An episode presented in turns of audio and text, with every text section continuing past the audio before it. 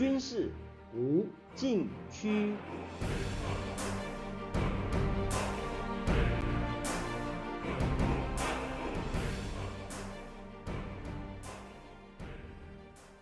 听众朋友们，大家好，您现在收听的是自由亚洲电台的军事无禁区栏目，我是栏目的主持人齐乐意。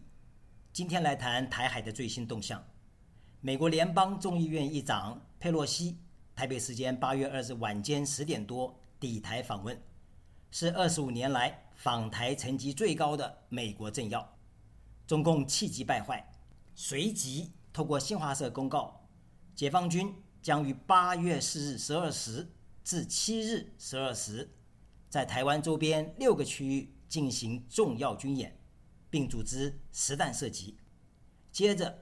解放军东部战区发布消息指出，从八月二日晚开始，解放军在台岛北部、西南和东南部海空域进行联合海空演训，在台湾海峡进行远程火力实弹射击，在台湾东部海域组织常规导弹火力试射，指明这次演训是针对佩洛西访台所采取的震慑行动。是对台独势力的严重警告。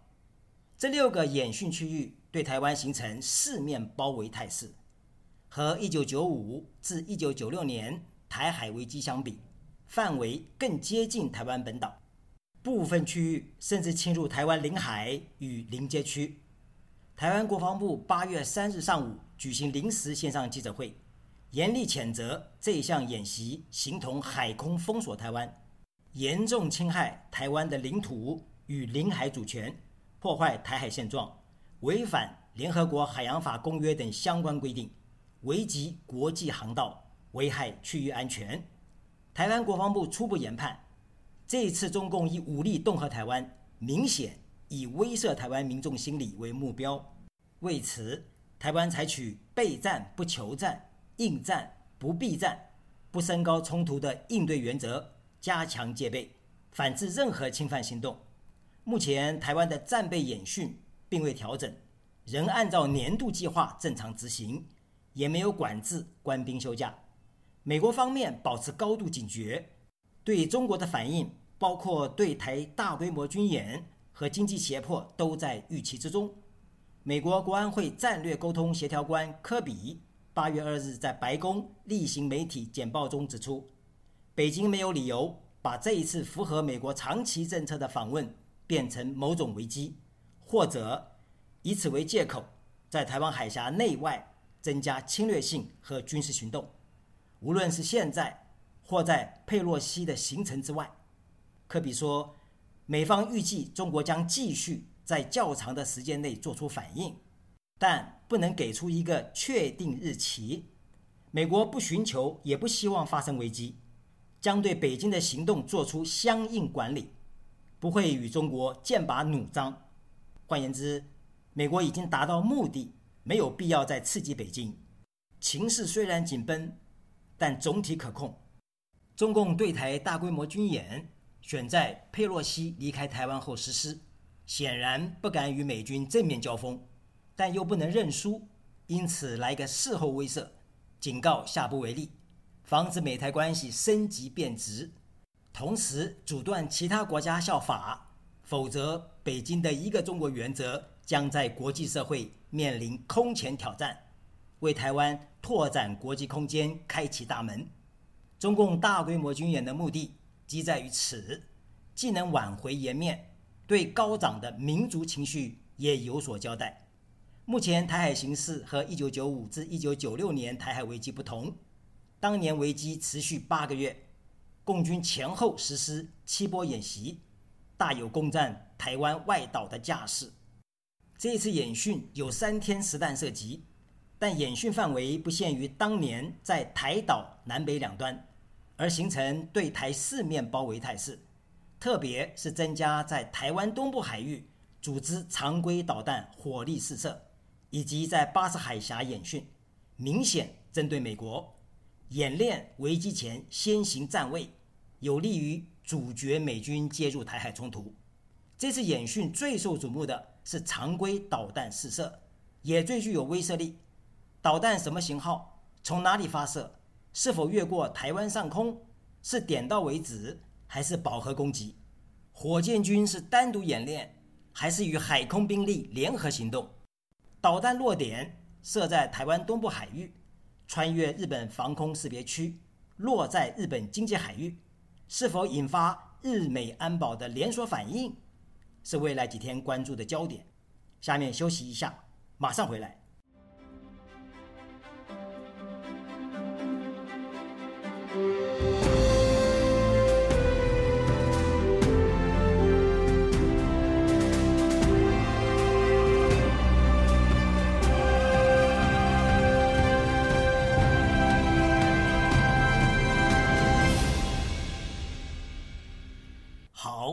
继续来谈。中共这次军演有六个演训区域，几乎都在台湾防空识别区内。其中，基隆外海有两处和高雄外海有一处的部分区域划入台湾十二海里（约二十二公里）的领海范围内，直接挑战台湾主权，符合联合国定义的国家侵略行为。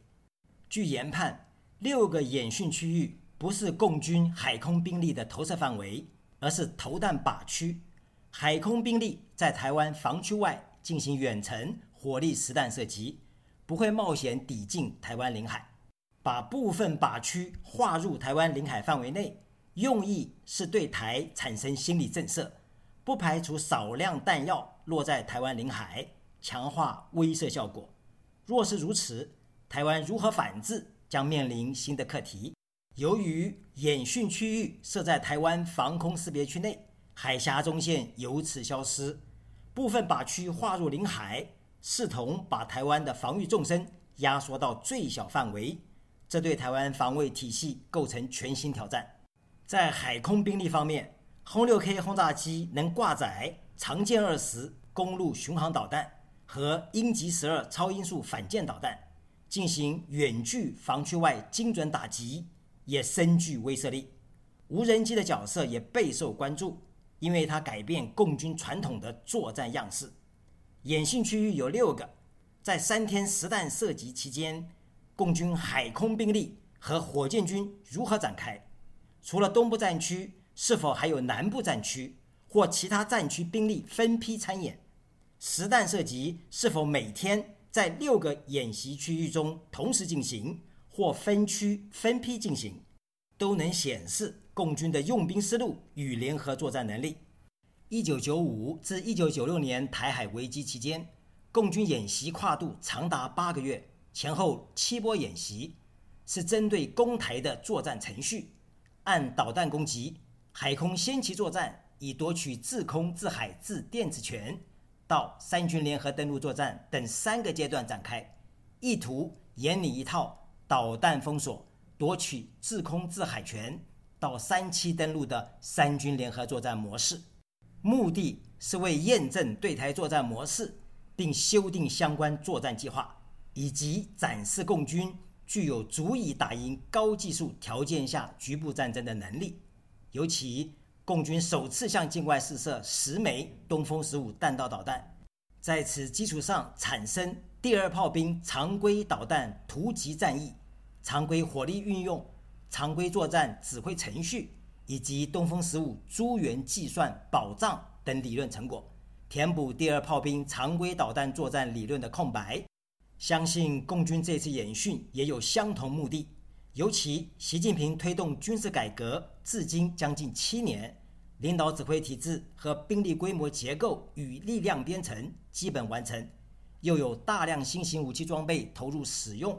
而且近年共军海空兵力都曾进入六个演习区域，因此这次演训可以说是习近平推动军改的一次总验收，就和二十六年前的台海危机类似。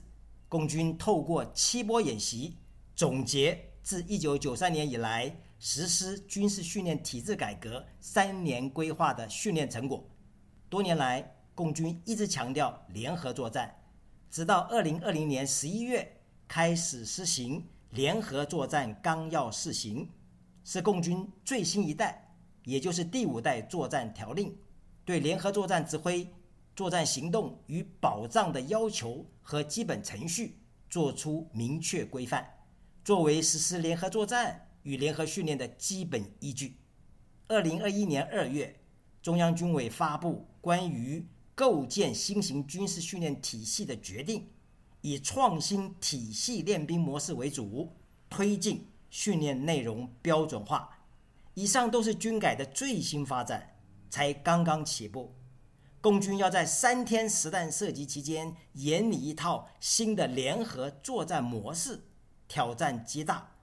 这正好是外界，尤其台湾、日本和美国勤收并研析军改后共军真实战力的最好时机。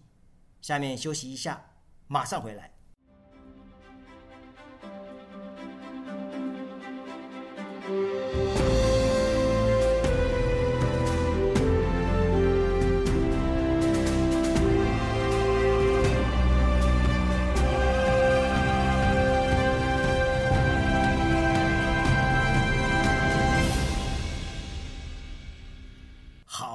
继续来谈，由于俄乌战争影响以及美国重振联盟应对中国扩张，中共势必重新评估武统台湾的所有环节。可以说，中共目前的战略处境内外艰难，反制美国海上联盟的战略遏制或战略围堵，比武统台湾更为紧迫。因此，中共对台军演重在威慑，并塑造有利战略态势。同时管控危机，防止事态升级，还不到对台动武的阶段。包括习近平在内的中共领导层大多认为，西方敌对势力在社会制度和意识形态上与中共的对立不可调和，谁也改变不了谁。需要做好两种社会制度、两种意识形态长期斗争的充分准备。习近平在内部讲话中多次强调，中国正处于。由大向强发展的关键阶段，往往也是国家安全的高风险期，这是历史规律。他还说，某些大国，主要是指美国，对中国进行战略遏制和围堵的力度不断加大，使得中国周边热点地区局势充满变数，在中国家门口发生冲突的可能性大增。